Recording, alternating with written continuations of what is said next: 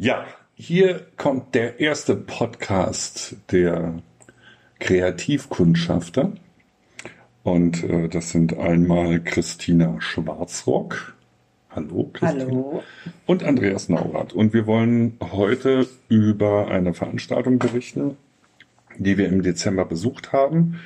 Der Titel lautete Einblicke in die Sexualtherapie und es war von der Charité Berlin äh, Hannes Ulrich, der dort im Artstalker, das ist in Charlottenburg, ähm, ja, einen Vortrag gehalten hat. Und da wollten wir mal so ein bisschen unsere Eindrücke hier in diesem Podcast wiedergeben. Ähm, ja, Christina, wie, wie war denn erstmal die, der Ort selbst? Ja, der Ort selbst. Der Artstalker, das ist ein, ich würde sagen, ein Kunst, Café, Kneipe, Veranstaltungsort in einem. Ähm, und die haben eigentlich einen ganz schönen Vorraum. Man kann dort sitzen und kann sich ein Getränk an der Bar holen. Und dann ähm, gibt es einen Raum, der der so ein bisschen ins Separé führt auf eine Art und Weise und dort wird eben dann auch bestuhlt. Dort gibt es eine kleine Bühne und ich fand das sehr interessant, weil es war wirklich sehr, sehr eng bestuhlt, dass wir uns sogar noch so ein bisschen Platz verschaffen mussten. Ja. Ähm, und ich war erstmal irritiert für diese Art der Veranstaltung, weil ich damit nicht unbedingt äh, gerechnet habe, weil einfach die ein bisschen ein Tabu auf dem Thema liegt. Und wie wir dann merken mussten, äh, hat es sich aber gelohnt. Also die Veranstalter haben sich gut den Kopf gemacht, weil es wurde wirklich voll. Und das fand ich toll, ähm, zu sehen, dass die Leute sich scheinbar trauen, ähm, erstmal zu erscheinen und damit natürlich auch kundzutun, dass ein Interesse da ist und dass sie sich auch zeigen damit, dass sie damit ähm, sich beschäftigen, befassen und äh, ja, sich damit zeigen. Das war sehr spannend. Ja, ich glaube, das waren etwa so 60 Leute, kann das hinkommen? Ja, so, so ungefähr. Mhm. Und hat irgendwie, ich glaube, es gab zwei Preise, das war irgendwie ein bisschen billiger, wenn man das irgendwie vorbestellt hat und irgendwas zwischen 6 und 15 Euro, glaube ich, irgendwas in der Art. Ja. Also jetzt auch nicht so rasend teuer. Hm. Möchtest du was sagen so zu dem, zu dem Setting da? Ähm, also es gibt eben dort eine kleine Bühne. Äh, es war mit einer, ähm, ich sag mal, überschaubaren Technik ausgestattet. äh, ja, so ein bisschen ein gefühlt gemütliches Licht geschaffen ähm, und der Redner war dann eben auch ein bisschen erhöht, was ich sehr angenehm fand, weil es eben ebenerdig bestuhlt war und auch sehr eng war. Ähm, trotzdem vom Ton an sich war es teilweise ein bisschen schwierig, aber vielleicht lag es auch daran, an dem charmanten Aspekt, dass äh, Hannes Ulrich erstmal auch, würde ich sagen, ein bisschen nervös war. Äh, und ich fand es toll zu sehen, dass es eben nicht so abgebrüht war, sondern äh, auch äh, mit der Thematik, mit ich halte einen Vortrag jetzt vor Leuten, äh, fand ich das persönlich ganz äh, angenehm. Und deshalb habe ich persönlich so ein bisschen auch äh, ein Momentchen gebraucht, um so mich so einzufügen in das, was so erzählt wird. Ähm, und der erste Eindruck war, war ganz toll, äh, dass er ein junger, dynamischer Typ, der äh, ganz locker und äh, fluffig, würde ich fast sagen, mit der äh, Thematik umgegangen ist und der uns dann eben ganz langsam eingeführt hat, ähm, dass er erstmal äh, darüber gesprochen hat, um was es überhaupt geht. Also allgemein über die äh, sexuellen Störungen natürlich. Was gibt es für Störungen? Was muss man äh, bedenken? Also dass, dass den Leuten die ganze Thematik ein bisschen griffig wird. Also ich, ich war ja auch dabei. Ich fand's halt, ich fand ihn ein bisschen dunkel. Ich fand es oh, ein bisschen ja. schade, dass sein Gesicht immer so ein bisschen grenzwertig dunkel war, dass man gar nicht mehr so seine Mimik, Mimik richtig äh, erkennen konnte. Das fand ich halt ein bisschen schade, aber eigentlich auch nicht, also jetzt so dramatisch. Man hat sich ja dann auch dran gewöhnt. Ja, ähm, er hat dann, er hat mit einem Beamer und einem Rechner ja präsentiert und ähm, wie du ja schon sagtest, äh, hat dann erstmal definiert, was für ihn Sexualtherapie ist? Ja. Genau. Er hat eben ähm, erstmal, was ich wirklich toll fand als Schlagwort direkt, äh, dass, äh, dass er sagte, die Lösung ist manchmal einfacher als das Problem selbst zu verstehen. Das ist schon mal was, was ich wichtig finde für die Leute, weil es häufig äh, so, so unglaublich schwammig ist und die, äh, es gibt so unglaublich viele Menschen meiner Erfahrung nach, die wirklich ähm, Schwierigkeiten haben, überhaupt darüber zu sprechen. Es gibt aber viele Schwierigkeiten im Bett zu Hause äh, und es geht ja wahnsinnig schnell auch, äh, dass Störungsbilder entstehen können. Und dann fand ich es eben schön, dass er das so ein bisschen erstmal aufgedröselt hat. Ähm, es, dass es Funktionsstörungen gibt, dass mhm. es aber eben, also die ganz normal sich körperlich dann äußern, äh, dass es aber auch dann äh, Störungen gibt in dem, was die Appetenz anbelangt, also das Lustempfinden generell oder auch die, äh, wonach sehne ich mich, also wo ist die, ähm, wo setze ich meine Prioritäten oder wo ist, wo liegt meine Lust? Und äh, das fand ich schön, dass er eben auf diese Bereiche erstmal eingegangen ist, um überhaupt mal eine Struktur an dem Ganzen ein bisschen zu geben. Ja, und dann ähm, welche, welche, ja, welche Themengebiete hat er da angesprochen? Also er hat äh, im, ähm, für die Geschlechtsidentitätsstörungen hat er eben Beispiele genannt, wie zum Beispiel die Pädophilie, dass ich mich nach Kindern sähne, äh, sähne Entschuldigung, sehne ähm, und äh, meine Lustobjekte wenn ich das mal so sagen darf, auf Kindern liegt.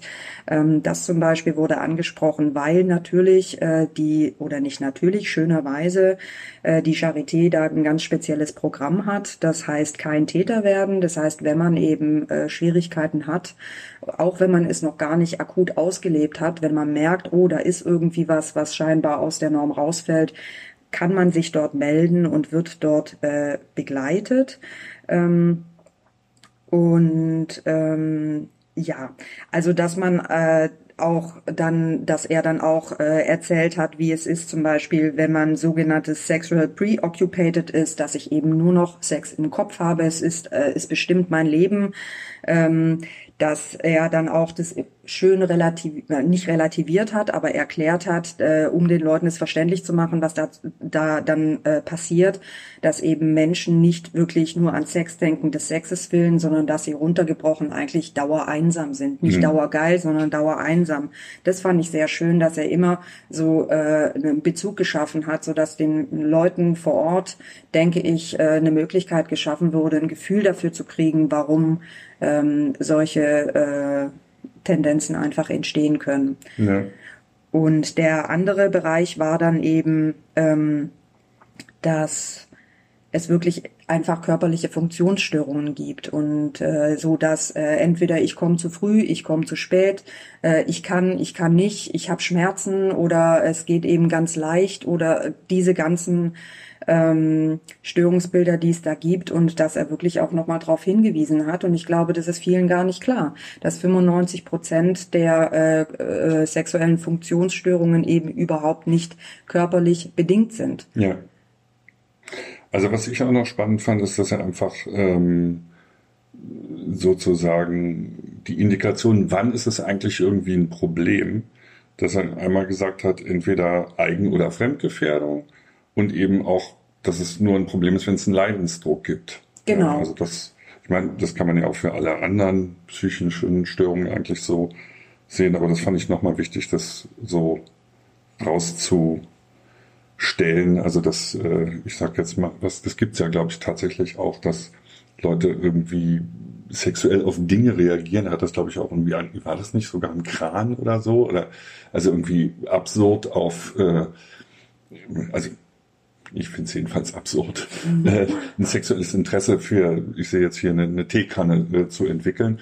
Aber solange, äh, ja, solange es der, derjenige, der das der macht, Teekanne so, nichts der, ausmacht. Der Teekanne nichts ausmacht, genau, oder auch eben der das, ist es halt kein Problem. Mag jemand so wie ich dann komisch finden oder nicht, aber ja, Also ist ja eigentlich stört halt niemand. Genau, ja. das muss ich sagen, fand ich auch äh, wichtig, dass er darauf hingewiesen hat, auch nochmal, dass ähm, dass es schwierig ist, da eine Norm drüber zu legen. Natürlich, wenn ich jetzt an die Pädophilie denke, äh, wo dann einfach Schutzbedürftige betroffen sind oder gefährdet sind, dann äh, kann man da auch nicht mehr großartig drüber diskutieren, würde ich sagen. Aber bei vielen, vielen anderen Vorlieben ist es, äh, wie du das gerade so beschrieben hast, denke ich auch ganz wichtig. Ja, das wäre hier diese Fremdgefährdung. Ja, genau.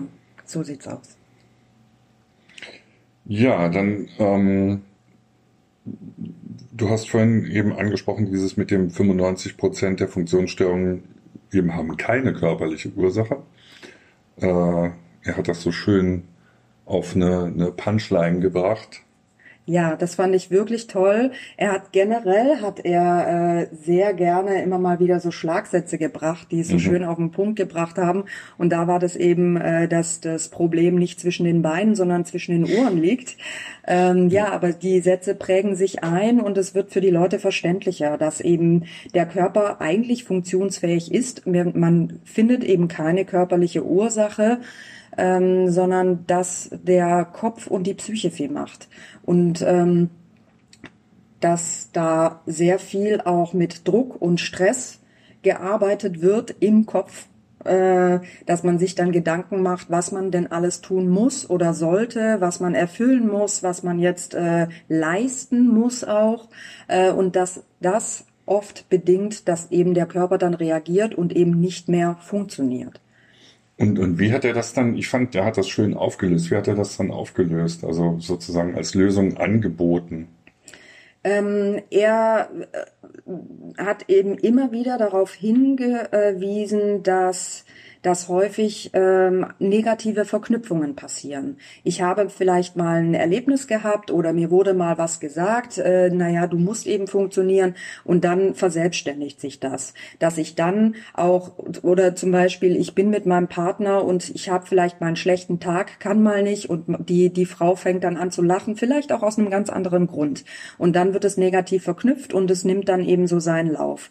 Und er ähm, hat vor allen Dingen aber auch darauf hingewiesen, dass dieser Druck, was man muss, dass der sehr häufig zu, äh, zu Störungen führt und dass man wieder viel mehr danach äh, guckt oder auch in der Therapie letztendlich damit arbeitet, wieder rauszufinden, wo liegen denn eigentlich die Bedürfnisse.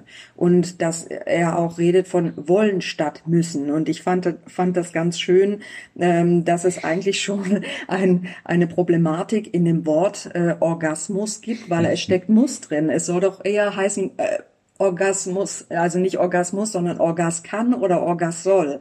Das fand ich sehr charmant. Ähm, aber da liegt natürlich ähm, sehr viel drin, dass wir in unserer Leistungsgesellschaft mit dem, was wir vorgesetzt kriegen, mit dem, was wir ständig abliefern müssen, ähm, mit dem, was uns äh, gezeigt wird in den Medien, in den Pornos, die geguckt werden. Meine Güte, äh, wie äh, lang muss ein Geschlecht sein? Und da kurzer Einschub, allein auch das Wort schon Geschlecht, da steckt schlecht drin. Ich suggeriere immer damit, okay, dann ist es, geht, es fällt schon nach hinten ab. Ähm, und wenn ich aber genital sage, dann geht es direkt auf und es ist genial, ja. Also so solche Verknüpfungen habe ich manchmal auch. Ähm, ja, und dass dieser Druck eben dazu führt, dass wir dann Vorstellungen kriegen, wie was abzulaufen hat, äh, wie lange muss Sexualität gehen, äh, der Akt an sich, die Frau erwartet ja das und das von mir oder der Mann erwartet das und das von mir und dass diese Erwartungshaltungen äh, schon mal sehr schwierig sind und daran wird eben gearbeitet, herauszufinden, ähm, wo liegt da der Hase im Pfeffer und wie kann das dann aufgebrochen werden, dass auch die Lust äh, wieder mehr im Vordergrund steht und äh, ähm, Sexualität nicht nur mit Fortpflanzung gleichgesetzt wird, sondern es ist ein lustvoller Akt. Es geht darum, ähm, Bedürfnisse auch zu äußern, weil die Kommunikation ist häufig auch eben schwierig, ähm, sich zu trauen auch äh, auszudrücken, wo das Bedürfnis liegt. Ähm, und auch wieder Genuss im Moment zu spüren und nicht immer schon dran zu denken, was ich jetzt tun muss, sondern ich lerne wieder im Moment zu sein, zu spüren, meine Bedürfnisse zu äußern, auch die Bedeutung nackt zu sein, die Bedeutung von Nacktheit. Ich öffne mich, ich zeige mich, ich vertraue mich dir an, all solche Dinge. Und das fand ich wirklich sehr, sehr schön äh, zu hören, dass genau diese Dinge da sehr ähm, im Vordergrund stehen. Ja. Also ich fand es auch toll, äh, dass er das eben so äh, so ein bisschen so erklärt hat, dass das im Grunde ja eine Abmachung zwischen den Partnern ist, ob die jetzt äh, zwei Männer, zwei Frauen oder ein Heteropaar ist, ähm, ja, dass die das quasi miteinander vereinbaren. Und ich glaube, er hatte ja dann auch von irgendeinem so Paar berichtet, wo dann äh, der, der Klassiker, äh, das Frühstücksbrötchen, ich gebe dir die Oberhälfte, du gibst mir die Unterhälfte und wir wollen aber eigentlich die jeweils andere ja. und das dann eben übertragen auf die Sexualität, dass die Frau irgendwas macht, wo sie denkt, der Mann findet das toll äh, und umgekehrt der Mann denkt, sie, sie findet das toll, die reden nicht drüber und machen quasi eine sexuelle Praktik, die beide äh, total äh, blöd finden und nur weil sie nicht drüber geredet haben, weil sie der Meinung sind, der andere möchte das oder, oder möchte das gern haben. Und ähm, das waren ja eben so Fallbeispiele, hat ja sehr viele Fallbeispiele auch genannt. Ja. Äh, das fand ich auch interessant. Jetzt erinnere ich gar nicht mehr genau, wie viel er sagte, wie viele Sitzungen die da brauchen. Ich fand, es waren wenig. Also so viel mhm. weiß ich noch. Ja, ja. Also gerade wenn unterschiedliche Bedürfnisse, Bedürfnisse da sind, können die im Zweifel ja auch relativ schnell rausgefunden werden, wenn man eben anfängt, wieder miteinander zu kommunizieren. Und damit wird eben auch angefangen, da, um rauszufinden, wo ist denn eigentlich das Problem? Und wenn das erkannt wird, dann kann man ja natürlich auch ganz schnell was ändern. Oder zum Beispiel, dass wenn, äh, wenn es Schwierigkeiten gibt, ähm, oder wenn äh, ein Mann zu früh zum Orgasmus kommt, zum Beispiel, dass dann erstmal wieder geguckt wird, okay, äh, die dürfen dann, äh, die, die, das Paar bekommt dann wirklich Hausaufgaben auch. Erstmal darf gar kein Sex mehr passieren, sondern es wird sich langsam wieder angenähert, erstmal nur gegenüber sitzen, den Moment genießen, schöne Musik zusammenhören. Der nächste Schritt ist dann vielleicht, man darf sich streicheln und so wird das eben ähm, langsam hochgestuft, bis das Paar dann lernt, wirklich wieder ganz bewusst im Moment zu sein und sich wirklich auch zu spüren, zu schmecken, zu riechen, ähm, wirklich sinnlich äh, sich miteinander zu befassen. Und ich glaube, das ist eh das Wesentliche, dass die Sinne wieder mehr kommen und der Kopf sich ausschalten darf. Ich glaube, es waren so drei, vier Sitzungen oder sowas, ne? Er irgendwie gesagt, fand ich eigentlich we relativ wenig. Also ja. äh, dass das dann, was für mich im Umkehrschluss eben heißt, dass das doch sehr erfolgreich ist. Was ich in dem Zusammenhang spannend fand, ähm, weil er ja auch gesagt hat, dass sie sehr lösungsorientiert sind und nicht den Fokus auf die Störungen legen. Ja. Ähm, und da fand ich ein bisschen komisch dann nachher auch in der Diskussion, dass da eine ganze Menge Leute da waren, die dann die eigentlich gerne gehabt hätten, ich muss jetzt hier Ursachenforschung machen und das kommt daher und dies und das nennt man so und so. Ja. Und er eigentlich relativ streng ja auch gesagt hat, nein, es interessiert uns überhaupt alles gar nicht, wo das herkommt und die Mutter, der Vater oder wer auch immer oder was, alles Wurst. Ähm, ich möchte eine Lösung konkret von der Sache und nicht irgendwelche Ursachenforschung, der macht das jetzt, weil er die und die Geschichte hat. Ja. Also. Genau, das fand ich auch sehr, sehr toll, dass er da so drauf, äh, ich sag, naja, gepocht hat, ist vielleicht jetzt ein bisschen viel gesagt, aber dass er das immer wieder betont hat, dass die Sexualtherapie eben lösungsorientiert ist und nicht nach dem Problem sucht. Weil letztendlich äh, kann ich dann monatelang auf Ursachenforschung gehen, das ändert mein Problem deshalb aber trotzdem nicht unbedingt. Und die, äh, das, äh, das Ziel ist erstmal, dass das Paar klarkommt, sich liebt, die Liebe auch zeigen kann und auch einfach wieder eine Ebene miteinander findet, so dass ein Wohlgefühl sich einstellt, weil das Paar vielleicht an sich total gerne zusammen ist, aber eventuell im Alltag verlernt hat, wie es eigentlich ist, schöne ja. Zeit miteinander zu verbringen und Lust zu empfinden. Ja, dann fand ich noch spannend, ähm, zum Beispiel, es ging um die Anatomie der weiblichen Vagina. Ja.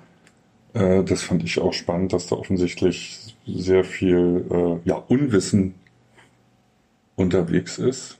Ja, das fand ich auch äh, sehr spannend und äh, das hat mir auch gut gefallen, dass er eben sehr da ähm, mit zugange war, nochmal zu sagen, dass er sich eigentlich wünscht, dass mehr Aufklärung passiert, dass auch in den äh, im Unterricht, im Biologieunterricht in der Schule wirklich mehr äh, aufgebrochen wird, dass auch da es nicht nur um die Fortpflanzung geht und mal schnell abgehandelt wird, sondern dass auch die Vielschichtigkeit der äh, Sexualität äh, beleuchtet wird, sodass auch die, die Schüler schon sich damit auseinandersetzen können. Und eben auch besserer Anatomieunterricht, dass nicht nur äh, jetzt so grob abgehandelt wird, es gibt eine Vagina und es gibt einen Penis, so, sondern dass genauer darauf eingegangen wird, was sind auch zum Beispiel Lustzentren Zentren? Was sind Schamlippen? Was ist, äh, ne?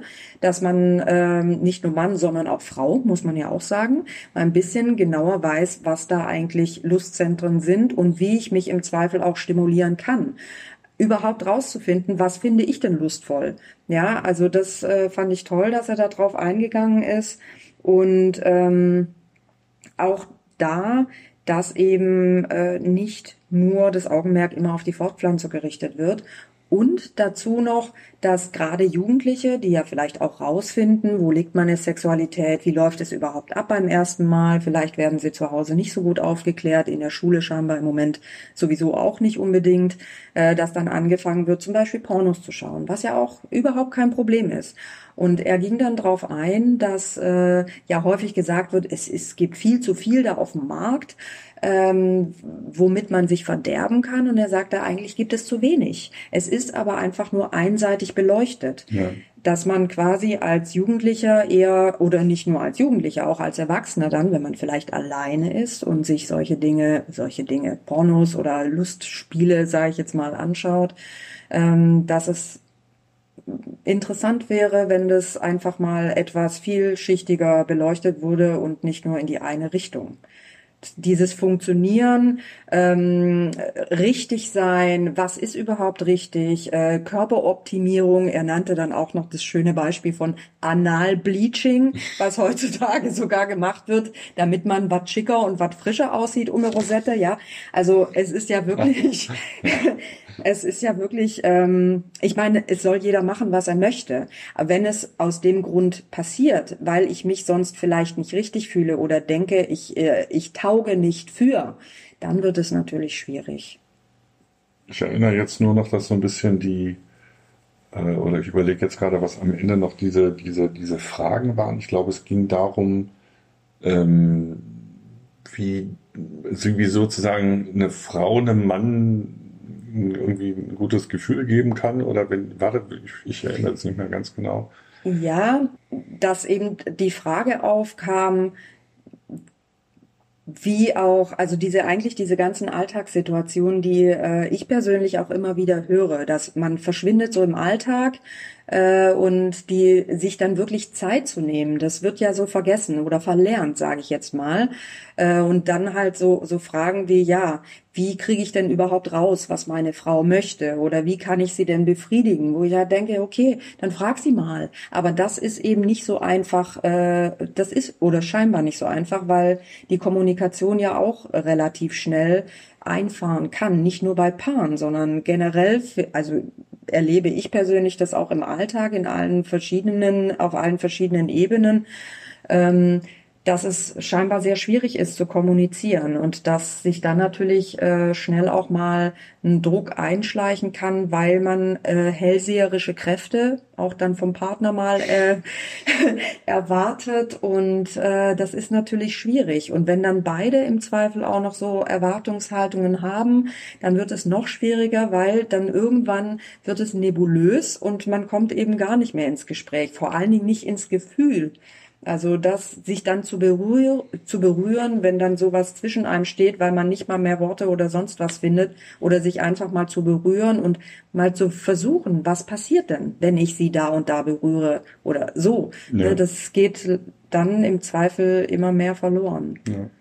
Also ich fand noch die, die Literaturhinweise ganz gut. Da müssen wir noch mal gucken, ob wir das irgendwie im Blog noch mal einen Link drauf machen oder da noch mal ein paar äh, Anmerkungen geben was du gerade gesagt hast, erinnert mich natürlich an den Klassiker von Watzlawick, Anleitung zum Unglücklichsein, oder der hat ja überhaupt auch zur menschlichen Kommunikation was gesagt, aber in der Anleitung zum Unglücklichsein geht es ja um genau diese Punkte. Also eigentlich dass immer irgendwelche Projektionen gemacht werden und gar nicht gefragt wird und dann auf die Projektion reagiert wird, dieser Klassiker, wo man dann den Nachbarn, wo man den Hammer vom Nachbarn gerne ausleihen möchte und die ganze Kommunikation in dem eigenen Kopf stattfindet und das dann am Ende gipfelt, dass beim Nachbarn geklingelt wird und gesagt wird, behalten Sie doch Ihren Hammer.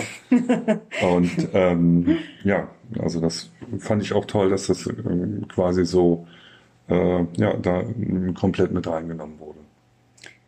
Ja, also ich muss so ähm, sagen, also ich bin mit einem sehr schönen, guten, angenehmen Gefühl äh, da rausgegangen. Ich habe mich sehr gefreut, erstens, dass so viele Leute gekommen sind, dass scheinbar äh, mehr Mut da ist, sich damit auch zu zeigen, dass man damit sich auseinandersetzt ähm, und auch, dass auf der anderen Seite, dass der äh, Herr Ulrich es in einer unglaublich lockeren und ganz und gar nicht, aber beliebigen Art ähm, geschafft hat, die, die Thematik zu beleuchten, da einen Einblick zu verschaffen und auch immer wieder darauf äh, hinzuweisen, Leute, lebt, spürt, äh, setzt euch auseinander, äh, krätscht euch rein, lasst euch nichts sagen, sondern äh, geht in die Spürigkeit und in die Kommunikation und lasst diesen ganzen Druck raus, sondern habt Spaß dabei. Ja.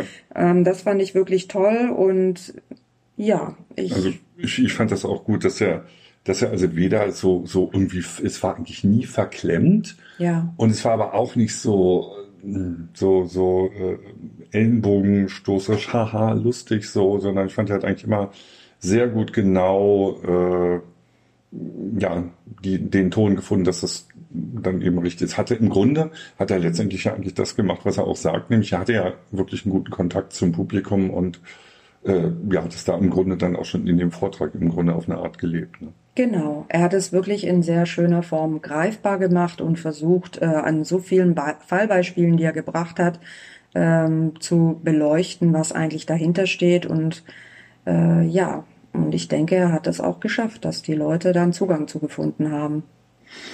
Ja, schön, Christina. Ich denke, dass unsere Zuhörer einen kleinen Eindruck bekommen haben, was der Hannes Ulrich von der Charité da von sich gegeben hat.